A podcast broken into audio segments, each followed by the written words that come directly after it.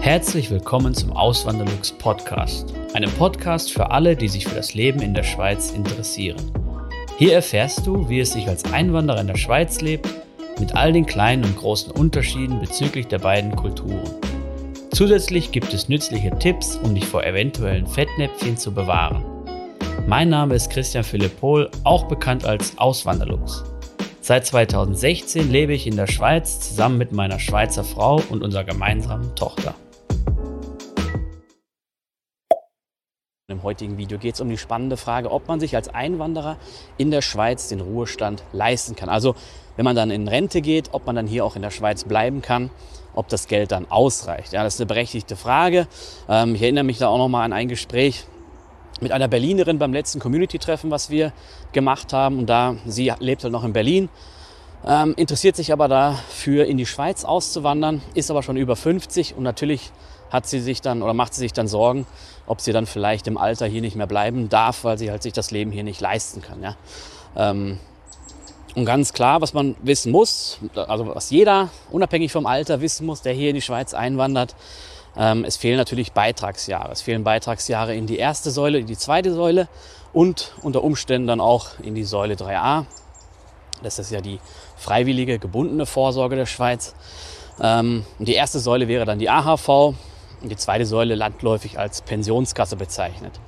Ähm, diese Jahre fehlen natürlich. Was ihr nicht verliert, in der Regel, ja, da habe ich auch schon mal ein Video drüber gemacht, das verlinke ich dann hier oben in der Ecke, könnt ihr euch dann gerne mal anschauen.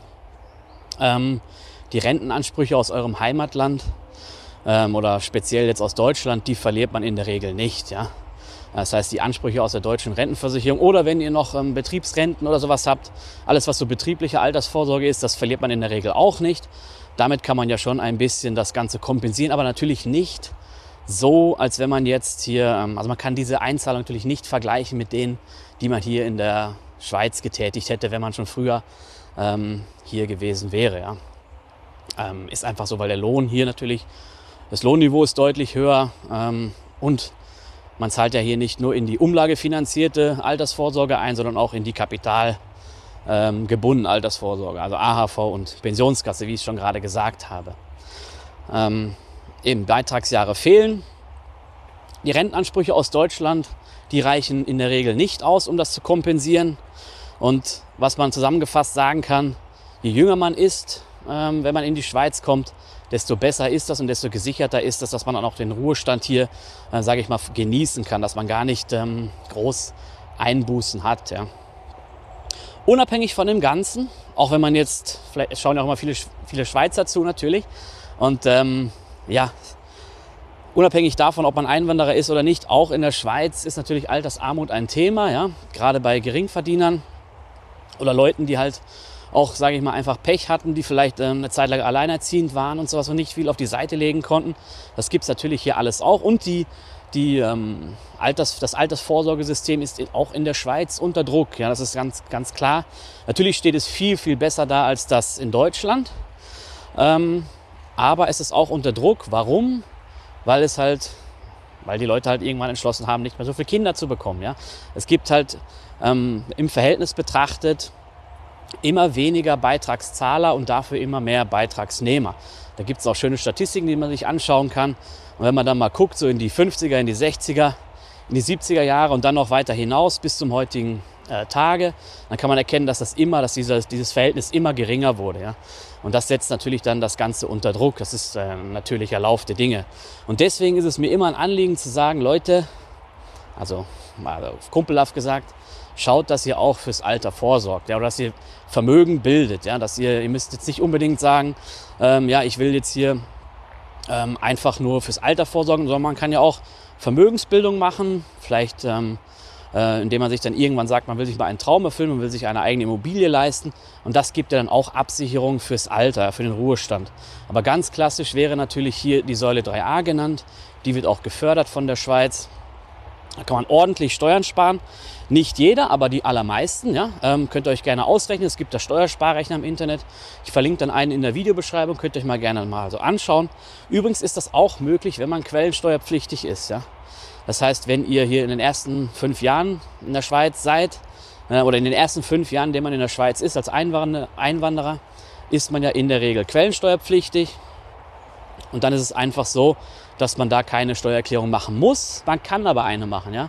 Und das macht, wenn man dann sowas hat wie eine Säule 3a, man zahlt da das Ganze, die Maximalsumme ein von 6.883 Franken jährlich, dann ähm, lohnt sich das in der Regel. Ja. Müsst ihr halt nochmal abchecken mit dem Steuerberater, wenn ihr euch nicht sicher seid.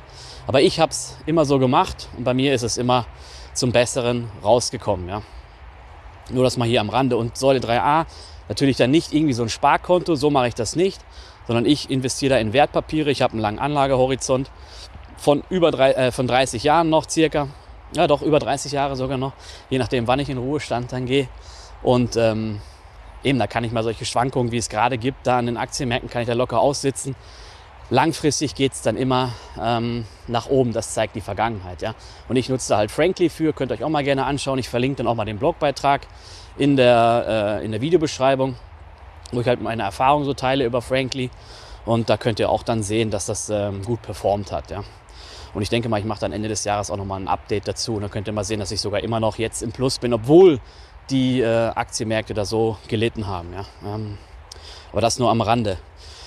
Und dann zu der Hauptfrage überhaupt. Ähm, eben Leute, die sich dann Sorgen machen, weil sie sich denken, ja, jetzt bin ich schon 40, gehe dann in die Schweiz und muss vielleicht dann mit 65, wenn ich dann aus dem, aus dem Berufsleben ausscheide, muss ich dann die Schweiz verlassen, weil ich mir hier das Leben nicht mehr leisten kann. Ja?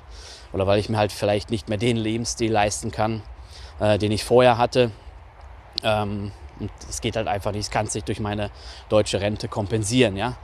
Ähm, das ist natürlich berechtigt, ja, das sehe ich auch, dieses, dieses, ähm, die, diese Herausforderung. Aber trotzdem äh, sehe ich das nicht als Argument dafür zu sagen, äh, ich gehe nicht in die Schweiz. Ja? Weil wenn jetzt einer sagt, ja, ich kann jetzt meinen Ruhestand nicht dort in der Schweiz erleben, deswegen gehe ich erst gar nicht in die Schweiz, Erstmal verliert er dann diese vielleicht 20, 25 oder 10, je nachdem, wann man halt in die Schweiz kommt, schönen Jahre, die man hier in der Schweiz lebt. Und das Leben in der Schweiz ist einfach besser als in Deutschland. Ja?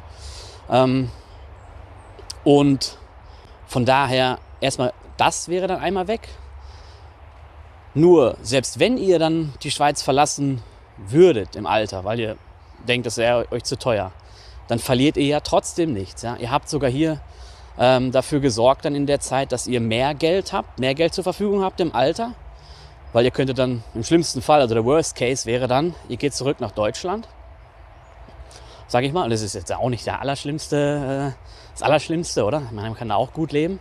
Ähm, habt dann aber die ähm, Pensionskassenrente, habt die, habt die AHV, habt vielleicht sogar die Säule 3a und äh, könnt euch dort dann ein viel besseres Leben leisten, als wenn ihr in Deutschland geblieben wärt. Ja? Und ähm, das ist mir halt ein Anliegen zu sagen, man verliert ja nichts. Ja? Man, man verliert nichts, klar. Kann es dann sein, dass man dann eine neue Entscheidung treffen muss. Aber man hat dann viel mehr Möglichkeiten. Ja? Wenn man jetzt in Deutschland geblieben wäre, nur in die deutsche Rentenversicherung eingezahlt hätte und auch nicht hätte so viel sparen können wie jetzt hier in der Schweiz, ähm, dann hat man halt viel weniger Möglichkeiten. Und eben, und man muss auch nicht nach Deutschland zurückgehen. Man kann ja auch sagen, so wie es viele Deutsche oder auch Schweizer machen, man geht dann in äh, wärmere Gefilde, man geht dann nach Spanien, man geht nach, keine Ahnung, Südostasien, nach Italien, da steht einem ja die ganze, die ganze Welt offen. Also die, die, ähm, die Zahlungen gehen dann auch ganz normal. Ja? Das, es gibt Einschränkungen bei gewissen Ländern, ja, dass dann die AHV sagt, okay, wir, wir bezahlen jetzt hier ähm, ein bisschen weniger, weil, das, weil der, die Lebenshaltungskosten da geringer sind in dem Land. Aber die Regel ist das nicht. Ja? Und äh, wenn man hier in der EU bleibt oder in Europa, sage ich mal, dann ähm, hat man so gut wie keine Einschränkung. Dann geht man nach Italien, nach Spanien, kriegt man dorthin die deutsche Rente überwiesen, dann kriegt man die AHV-Rente überwiesen, die Pensionskassenrente überwiesen ähm, und dann ist das alles ähm, ja, auch kein Problem mehr. Ähm, ja, und das war eigentlich so das, was ich eigentlich dazu sagen wollte. Ja? Ähm, eben, man kann nichts verlieren. Ja? Wichtig ist halt, was ich euch wirklich noch mit dem Video auf den Weg geben will, schaut, dass ihr auch fürs Alter vorsorgt. Auch wenn ihr in jungen Jahren gekommen seid. Gerade wenn man in jungen Jahren startet, dann ist das alles viel einfacher durch den Zinseszins. Da habe ich auch schon mal ein paar Videos ähm, beschrieben. Wenn man da in so breit gestreute äh, ETFs investiert, äh, SP 500 und sowas, ähm, dann, dann äh, gibt es da schon einen ordentlichen Zinseszins. Ähm, ich will jetzt nichts Falsches sagen, aber ich meine, lag in der einen in einem Video, was ich da ange, äh, wo, ich, wo ich die Quelle angegeben habe, da waren es irgendwie 8%, 9%, je nachdem, welchen Zeitraum man auch schaut, über die Jahrzehnte natürlich. Ja. Ähm, ja, okay. Das war es schon mit dem Video. Ich hoffe, es hat euch gefallen. Wenn ja, sehen wir uns dann hoffentlich im nächsten Video wieder. Macht's gut, bis zum nächsten Mal. Ciao. Vielen lieben Dank fürs Zuhören. Neue Podcast-Folgen gibt es jeden Montag und Samstag um 9 Uhr vormittags. Schaut auch gerne auf meinem Blog auswanderlux.ch vorbei. Dort erfahrt ihr mehr über mich und mein Leben in der Schweiz. Zudem findet ihr mich auf YouTube und Instagram unter dem Namen Auswanderlux.